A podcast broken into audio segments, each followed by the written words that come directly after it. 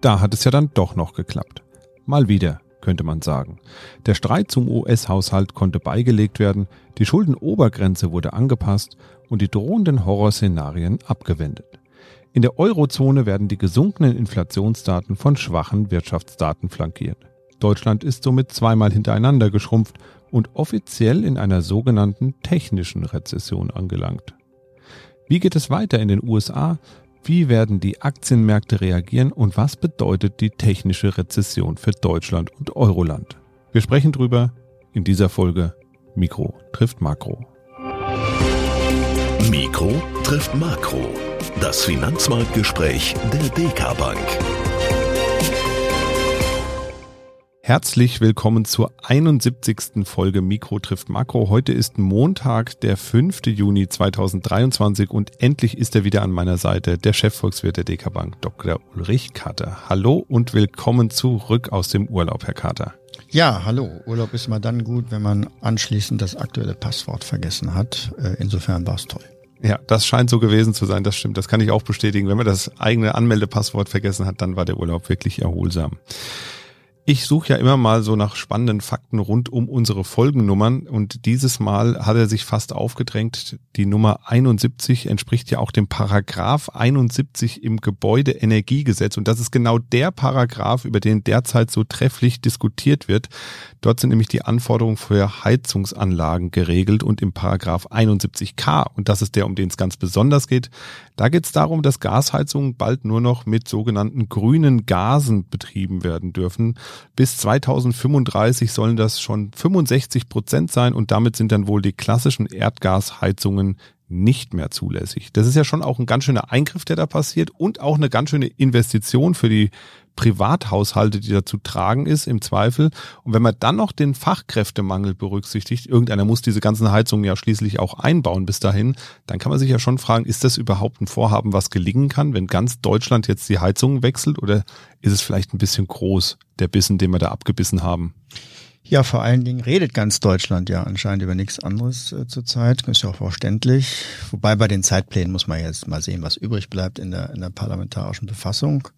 Naja, da wird jetzt gesagt, dass diese, dieses, gerade dieses Gesetz die Deutschen äh, von, von, vom Klimaschutz her ermüdet. Nicht? Das also die, die da wären Umfragen vor ein paar Jahren gewesen, wo die Bevölkerung eben eine breite Mehrheit für mehr Maßnahmen bei CO2-Reduzierung hätte und jetzt durch diese, ja, viele sagen dilettantische und bevormundende vor allen Dingen Art des Gesetzes wäre die Bereitschaft der Bevölkerung dazu jetzt zerstört worden. Ich weiß das nicht so recht.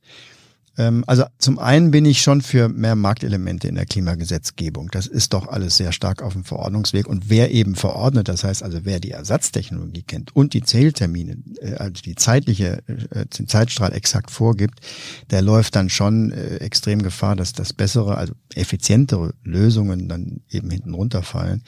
Aber hier wollen die Grünen ja anscheinend eher ein Zeichen setzen, ja, dass das jetzt also mal Schnelligkeit vor Effizienz geht. Aber ich glaube, die, die die eigentliche Ursache für diese Aufregung jetzt könnte auch sein, dass viele Menschen äh, den Klimaschutz weiterhin nur unter der Bedingung gut finden, dass eben der Lebensstandard von, von bisher eins zu eins aufrechterhalten wird.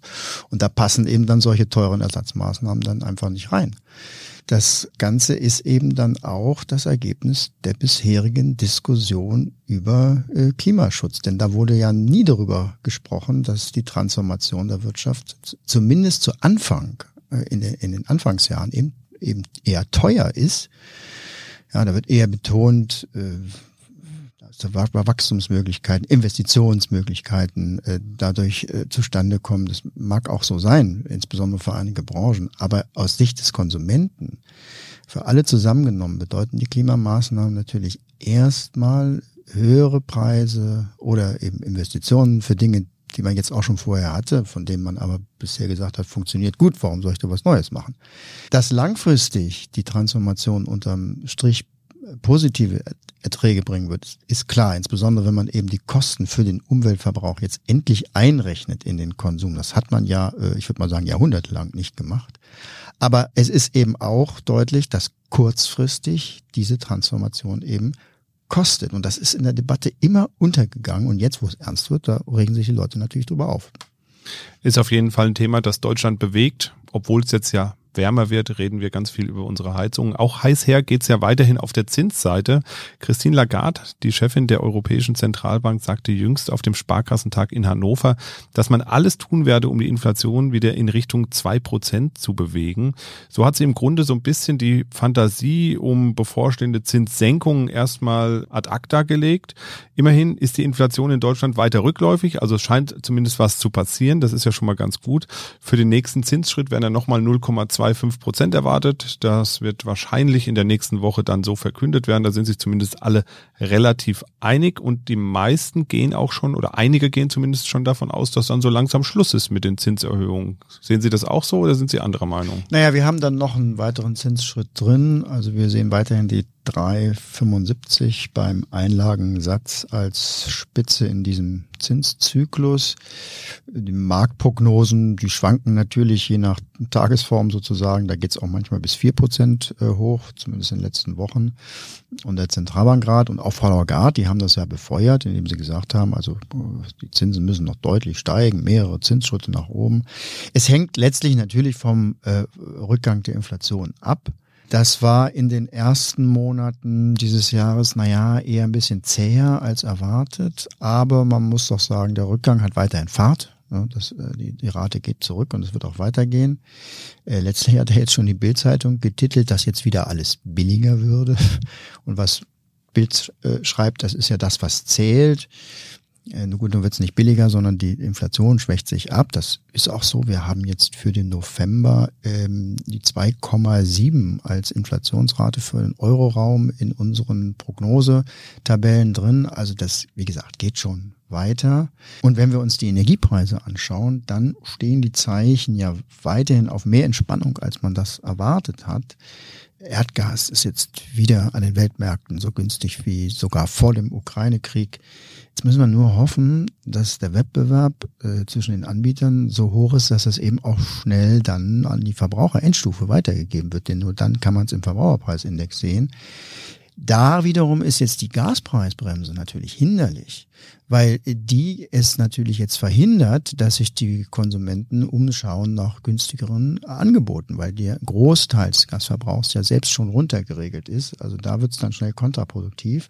Und auch zusätzlich, damit sich auch das Zinsgeschehen und auch damit die Notenbanken wieder entspannen können, müssen auch die Lohnsteigerungen sich wieder normalisieren in allen Branchen, wo jetzt bisher schon der Kaufkraftausgleich nach diesem Inflationsschock stattgefunden hat. Also die Branchen, die hoch abgeschlossen haben, die dürfen jetzt in den nächsten Runden, die sind jetzt noch ein bisschen entfernt, aber äh, das muss ich dann auch bald in den Diskussions Beiträgen auch der Tarifpartner abzeichnen, die müssen wieder runter mit ihren nächsten Abschlüssen. In den Branchen, die jetzt noch nachverhandeln, die noch keinen neuen Abschluss handeln, da werden wir noch ho hohe Abschlüsse erleben. Das gehört mit dazu. Aber um einzuschätzen, ob die Inflation wirklich eine Chance hat, dann wieder langsam auf die zwei zu kommen und da zu bleiben, muss sich eben das Inflationsgeschehen normalisieren, das Lohngeschehen normalisieren. Das ist eben noch äh, etwas, was erst in den nächsten Quartalen dann äh, absehbar ist. Äh, und deswegen ist die Hauptbotschaft wohl zurzeit, dass die Zinsen erstmal hoch bleiben werden. Eine Senkung können wir uns äh, erst vorstellen, wenn man das Lohn- und Inflationsgeschehen besser einschätzen kann. Das ist erst in der zweiten Jahreshälfte 24 und auch selbst dann nur moderate Zinssenkungen erstmal.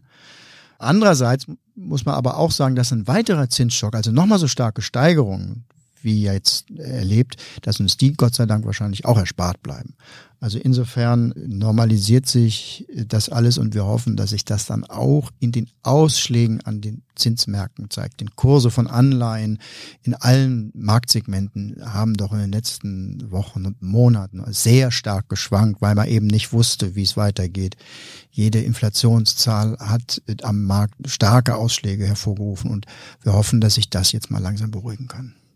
Schauen wir mal in die USA. Der Schuldenstreit ist ja beigelegt. Ähm, das wäre ja tatsächlich heute am Aufnahmetag der die Deadline gewesen. Bei den Zinserhöhungen, wie sieht's da aus? Sind die schon am Ende ihres Zinserhöhungszyklus langsam angekommen? Geht's da schon wieder bergab? Ja, sind schon wesentlich weiter. Die Amerikaner beim nächsten Treffen, das ist jetzt auch im Juni, am 14. Juni, äh, wird unserer Meinung nach keine Zinserhöhung mehr geben. Wir hatten am letzten Freitag die ganz, ganz wichtigen Monatsdaten vom amerikanischen Arbeitsmarkt. Der ist ja immer deswegen wichtig, weil mit Knappheiten am Arbeitsmarkt natürlich die Löhne gemacht werden und ein zu knapper Arbeitsmarkt die Löhne und damit die Inflation natürlich nach oben treiben. Deswegen ist es immer ganz wichtig, was passiert da am Arbeitsmarkt und da die Arbeitslosenquote in Amerika ja schon so niedrig ist, wäre es immer dann, wenn sie noch weiter sinken sollte, weil auch in Amerika Arbeitskräfteknappheit herrscht, wäre es für den Zinsmarkt automatisch immer eine schlechte Nachricht, weil dann eventuell die Zinsen noch weiter steigen müssen. Nur haben wir am Freitag die Zahlen bekommen und äh, was ist passiert? Die Arbeitslosenquote ist leicht gestiegen. Das ist also aus zins- und geldpolitischer Sicht eine, eine entlastende Meldung. Aber es ist jetzt auch nicht so, dass deswegen die Wirtschaft zusammenbricht, denn das wäre ja dann auch kontraproduktiv. Und im Zahlenwerk vom Freitag war dann auch als zweite Botschaft, dass die Beschäftigung sogar leicht gestiegen ist. Also beide Zahlen waren positiv für die Märkte. Die gestiegene, leicht gestiegene Arbeitslosigkeit ist positiv für die Zinsmärkte. Die stabile Beschäftigung bedeutet, dass die Konjunktur in den USA jetzt also nicht zusammenbricht, sondern sich durchaus robust zeigt. Und das ist gut für die Aktienmärkte. Was soll man da sagen? Das ist Ideallinie eigentlich. Das ist eigentlich schon fast äh, zu schön, um wahr zu sein. Ähm, und deswegen ist jetzt erstmal Entspannung angesagt, auch äh, für die, für die Notenbank, jetzt für die Juni-Sitzung. Aber es gilt in Amerika genauso wie in Europa. Die Notenbanken müssen auf Sicht fahren das makroökonomische System ist immer noch sehr in Schwingung. Ich habe vorhin gesagt, wir hoffen, dass sich das langsam beruhigt, aber wir müssen immer im Hinterkopf haben, was wir alles erlebt haben. Diese extremen Ausschläge zu Corona-Zeiten, zu Energiekrise äh, und die Strukturänderungen, die sich ja immer noch durch System jetzt hier durcharbeiten, die führen schon dazu, dass auch Monatsdaten mal sehr unterschiedlich ausschlagen können. Und dann ist gleich wieder Stimmung im Hühnerhof sozusagen, wenn es dann heißt, dass die Zinsen steigen müssen. Und das kann sich wirklich erst langsam beruhigen und deswegen dieses Aufsichtfahren der Notenbanken. Also ob dann im Juli dann schon wieder dann doch über eine Zinserhöhung in Amerika dann nochmal gesprochen wird, ist heute wahrscheinlich äh, immer noch vermessen zu sagen. Aber für die absehbare Zeit sind all die Daten, die jetzt eingetroffen sind, eher wirklich gute Daten. Dennoch reden wir jetzt in Deutschland ja dann doch schon wieder oder mal wieder von einer Rezession. Wir dachten ja eigentlich, wir haben das alles abgelegt und jetzt kam eben raus, dass auch das erste Quartal 2023 ein kleines Minus hat. Damit sind wir in einer sogenannten technischen Rezession. Das heißt, das Quartal, das letzte Quartal 2022 war negativ, das erste Quartal war negativ, zwei aufeinanderfolgende Quartale heißt, wir haben eine Rezession, aber so eine richtige ist es irgendwie dann auch nicht. Zumindest fühlt sich nicht so an. Naja, das das ist, glaube ich, eher ein, ein, Stück aus dem statistischen Tollhaus, was hier aufgeführt wird. Also gerade am, am deutschen Bruttoinlandsprodukt aus den letzten Monaten, das ist ja, also erst im Herbst letzten Jahres sah es schlecht aus für die deutsche Konjunktur, wegen der Erdgaskrise, äh, Rezession äh, vorprogrammiert. Dann ging Weihnachten vorbei und die ersten Zahlen kamen dann raus für diese Monate im Jahr und dann sind die Indikatoren für November und Dezember dann in diesem Jahr massiv nach oben korrigiert worden, so dass es nach einer guten Entwicklung, nach viel Schwung ins erste Quartal rein aussah. Und jetzt enttäuscht dieses erste Quartal, insbesondere wegen, wegen schwacher Konsumzahlen. Ich glaube, man kann ja vor allen Dingen zwei Sachen sagen. Also erstens, die Statistik ist äh, überfordert mit den zahlreichen Extremfaktoren. Ich habe das gerade auch schon mal angedeutet, da schwingt immer noch Corona und Energiekriseneinflüsse.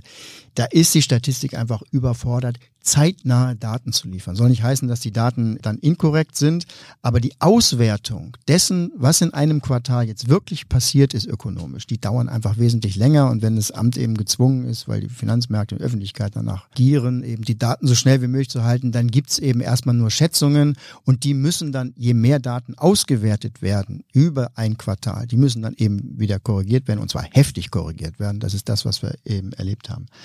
Äh, deswegen müssen wir auch hier darauf setzen, dass sich das ganze System wieder ein bisschen beruhigt und dass dann auch die Erfassung der Wirtschaft eben auch wieder einfacher und zuverlässiger wird in, der, äh, in den frühen Schätzungen. Ja, und zweitens, äh, also jetzt materiell, äh, das Wachstum in Deutschland ist einfach schwach. Das, das zeigen die Zahlen ganz eindeutig. Die Standortbedingungen sind unsicherer geworden. Das geht ja schon lange. Fachkräftemangel über die, bis zur Überregulierung. Jetzt kam zum Schluss noch die Energieunsicherheit dazu.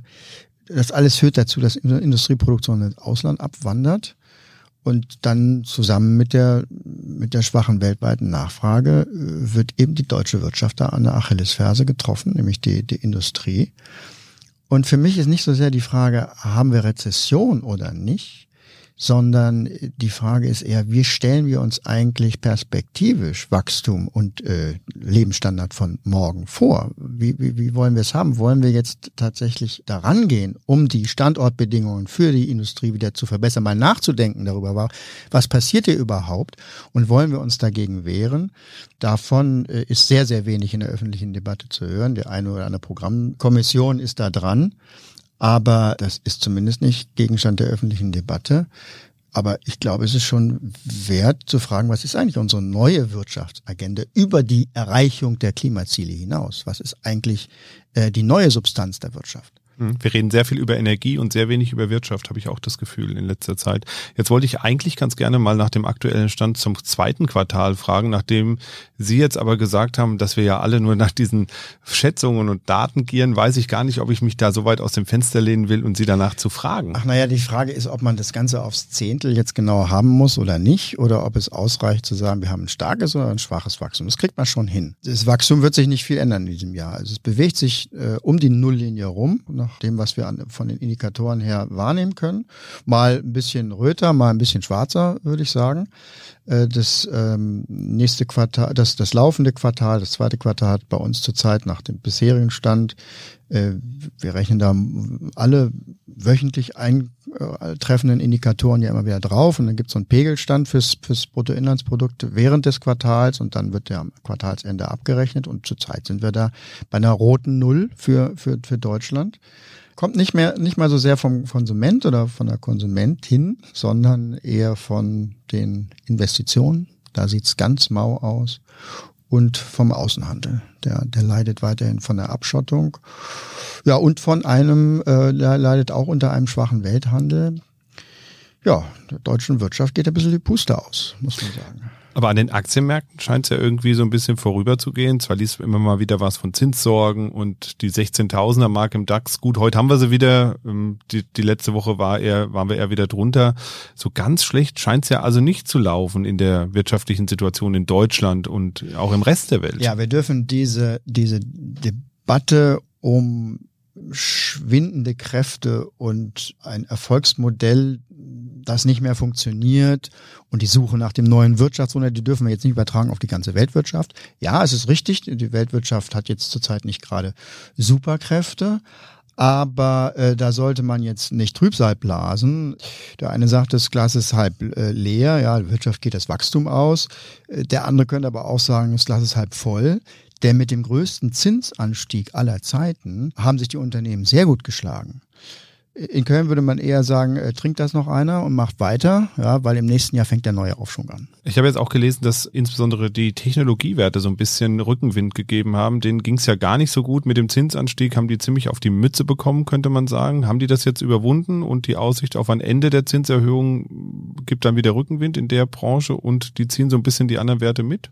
Naja, erstmal war der Zinsanstieg ganz wichtig, um die bisherigen Übertreibungen zurückzudrängen. Das ist passiert, die Korrektur hat stattgefunden. Und die Technologiewelt ist ja weiter sehr aktiv. Also nachdem Krypto jetzt erstmal ein etwas ruhigeres Entwicklungsstadium, um das mal so zu formulieren, übergegangen ist, ist jetzt äh, KI das große Thema, künstliche Intelligenz.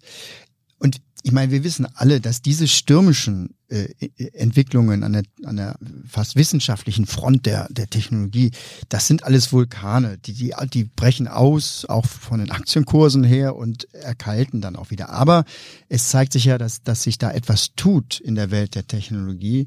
Äh, und am Ende bleiben dann immer, mh, trotz aller Turbulenzen, neue Branchen, übrig mit hohem Wachstum und auch guten Unternehmen, mit, mit ähm, auch dann guten Gewinnen und ähm, die, dass die Entwicklung äh, so stürmisch da voranschreitet, äh, sind auch gute Nachrichten für die Produktivität von morgen. Da sind also Dinge, wir erleben das ja täglich, was also gerade die Sprachsysteme hier in der Lage sind zu produzieren, was unsere Welt verändern wird, sehr viele gesellschaftliche Themen, die ja jetzt schon in, in, in Schemen sich herausbilden, was da alles für Probleme auf uns zukommen, aber von der reinen Fähigkeit, Nutzen und auch Produkte zu herzustellen für den Konsumenten am Ende, sind das wiederum äh, völlig neue Welten äh, und äh, die werden das Bruttoinlandsprodukt und die Produktivität steigern.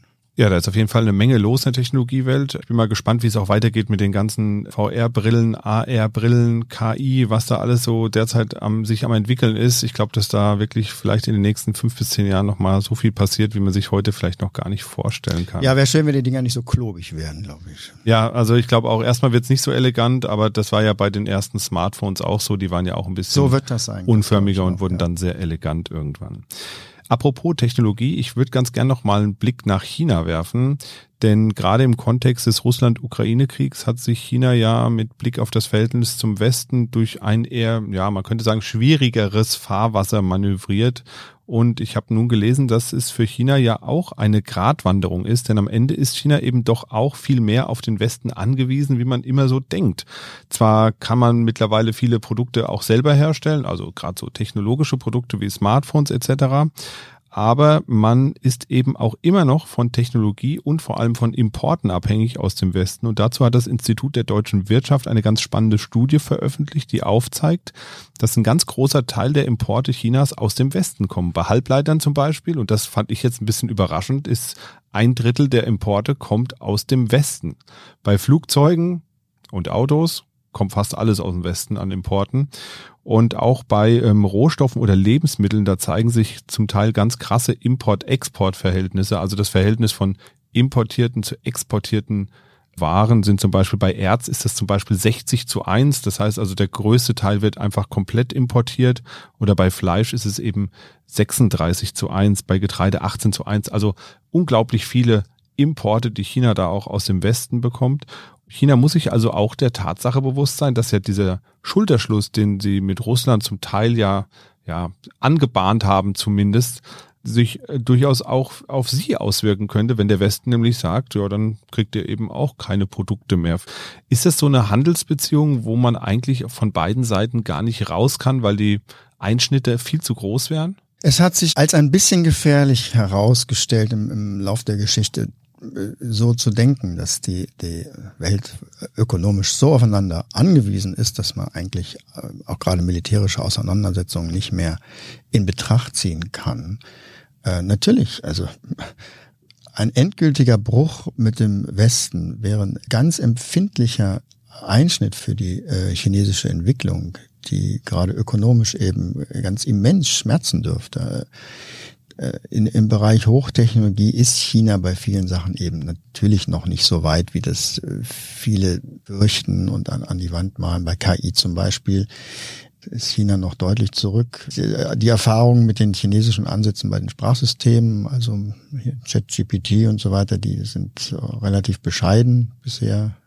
Und bei den Vorprodukten und den Lieferketten ist China natürlich abhängig vom, vom Westen. Sie haben es gerade ausgeführt.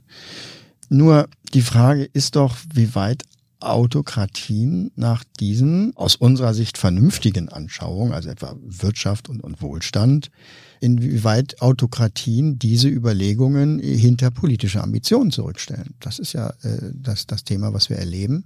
Wie es funktioniert, zeigt uns Russland. Äh, eben eine Geschichte von Bedrohung für das einzelne Volk, von Einzigartigkeit des eigenen Volkes, der eigenen Nation und, und deswegen äh, die Notwendigkeit, Opfer zu bringen. Damit kommt man schon recht weit. Wie gesagt, wir sehen das äh, zurzeit in, in Russland die ökonomischen Konsequenzen eines solchen Sanktions- und Separierungspolitik in der Weltwirtschaft sind auch klar, sehen wir auch in Russland. Back to the 80s, das heißt also mit älteren Generationen von Technologie, von äh, Speicherchips und anderen Maschinengerätschaften dann eben leb zu leben. Das äh, ist die Konsequenz. Inwieweit eine Bevölkerung, ein politisches System das aushält, ist, glaube ich, sehr, sehr landes- und nationenspezifisch. Das sind Einschätzungen, da müssen, glaube ich, die China-Kenner heran, inwieweit diese nicht zu verhehlenden Konsequenzen eines Bruchs mit dem Westen auch in China getragen würden. Ähm, das ist, glaube ich, ein wichtiger Faktor bei dieser Diskussion des, der, der neuen Konflikte. Denn dass die politischen Ambitionen, gerade was Taiwan angeht, hoch sind, auch gerade bei der jetzigen äh, Regierung äh, in China, das äh, schält sich ja immer mehr heraus. Schauen wir zum Schluss vielleicht nochmal ganz kurz so ganz global, galaktisch auf die Entwicklung zum weiteren Jahresverlauf. Über Zinsen Inflation haben wir ja schon mal gesprochen. Wie geht's denn ansonsten weiter? Also vor allem das ganze Thema Staats- und Unternehmensanleihen wäre ja auch mal interessant. Wir reden immer sehr viel über Zinsen, Inflation, Aktien, aber gerade im Bereich der Anleihen hat sich ja auch ein bisschen was getan, denn die sind ja letztes Jahr ziemlich unter die Räder gekommen durch die starken Zinserhöhungen. Wie geht's denn da weiter? Also wir sehen, dass dieser Zinsschock gut verarbeitet wird, besser als erwartet. Natürlich gibt es Risiken, dass Dinge nachkommen und viele der Effekte müssen sich erst durch die Eingeweide der Wirtschaft hindurch arbeiten und das ist im Gang. Aber die Belastungen sind doch sehr gut abgefedert worden. Die Unternehmen sind sehr, sehr flexibel. Wir denken, dass der Zinsgipfel erkennbar ist und wir nicht nochmal mit äh, neuen Aufstiegen und neuen Zinsschocks zu rechnen haben. Insofern entspannen sich da die Parameter für die äh, Märkte. Bei Anleihen äh, ist jetzt langsam die Frage, ob es nicht ein historischer Einstiegszeitpunkt ist, weil mit einem Zinsgefüge, was dann irgendwann in der Tat wieder nach unten geht, selbst wenn es eben erst im nächsten Jahr ist und auch nur leicht ist, bei den erreichten Coupons wieder zusammen mit einem, mit einem Kurseffekt ähm, durch, durch Zinssenkungen äh, können da erhebliche Renditepotenziale sich aufbauen. Das gleiche gilt für Aktien. Wir haben die Aktienprognose jetzt auch nach oben genommen, weil diese Risiken, die wir erlebt haben, insbesondere auch das Thema der Energiekrise, gut bewältigt wurden. Wir haben die Bankenprobleme, den Bankenstress in den Vereinigten Staaten gesehen. Da haben wir auch dann einen, einen Rücksetzer an der Börse gehabt. Aber auch hier haben wir eine starke Stabilität der, der Aktienkurse nach unten gesehen. Vor dem Hintergrund glauben wir, dass die Entwicklung nicht stürmisch, aber dann eben jetzt wieder nach oben gerichtet ist. Und sollte sich dann im nächsten Jahr tatsächlich dann ein neuer Aufschwung ähm, ankündigen, dann äh, können wir auch nachhaltig wieder mit, mit höheren Aktienkursen rechnen. Ähm, das heißt also, äh, es ist alles etwas friedlicher geworden. Jetzt hier die Perspektiven haben sich aufgehellt. Natürlich gehört der Hinweis auf diese Risiken dazu. Wir haben eine historische Zinswende von, von sehr starkem ähm, Ausmaß. Wir kennen die historischen Erfahrungen, dass der Finanzsektor dann natürlich Risse ausbilden kann, die dann auch zum Wegbrechen von einzelnen Stücken der Mauer führt und dann gibt es schnell äh, Stabilitätsbefürchtungen äh, für die ganze Mauer. Wir kennen das alle, aber auch die Aufseher kennen das und äh, ein paar regulative Verbesserungen aus der letzten Krise hat es dann doch gegeben, selbst wenn natürlich viel gerade wieder darüber geredet wird, dass das schon wieder unterstützt werden muss für den Finanzsektor. Aber insgesamt äh, ist es nicht vergleichbar mit dem, was 2008 angefallen war und was passiert ist, zumindest äh, Stand heute. Und ähm, ja, zur Jahresmitte muss man sagen, mit, mit diesem Spielergebnis kann man ganz gut und ganz gerne in die Kabinen gehen. In die zweite Halbzeit dann starten des Jahres, genau. Da werden wir dann Ende Juni, Anfang Juli ja nochmal mit Jörg Beusen, unserem Chief Investment Officer, drüber gehen, nochmal schauen, wie ist das Jahr gelaufen, was erwarten wir noch in den einzelnen Segmenten. Ja, dann vielen Dank für die erste Sendung nach dem Urlaub. Ich hoffe, Sie starten auch entspannt in die äh, erste Arbeitswoche. Es ist ja eine kurze Woche, von daher besser hätte man seinen Urlaub ja fast nicht legen können, als in einer solch kurzen Woche wieder mit dem Arbeiten anzufangen. Wenn Sie, liebe Zuhörerinnen und Zuhörer, auch Fragen haben an unseren Chefvolkswirt oder Themenvorschläge, zu Themen rund um Wirtschaft, Börse, Geldanlage, dann schreiben Sie uns gerne an podcast.dk.de. Wir freuen uns natürlich auch über Bewertungen auf iTunes, Kommentare in Social Media etc. Dort können Sie uns jederzeit kontaktieren und wir sehen auch die ganzen Kommentare, lesen die und versuchen so viel wie möglich hier in die Sendung einzubauen. Das war's von uns für heute. Machen Sie es gut und bis bald. Tschüss. Mikro trifft Makro ist ein Podcast der DK Bank. Weitere Informationen zur DK Bank finden Sie unter www.dk.de Schrägstrich DK Gruppe.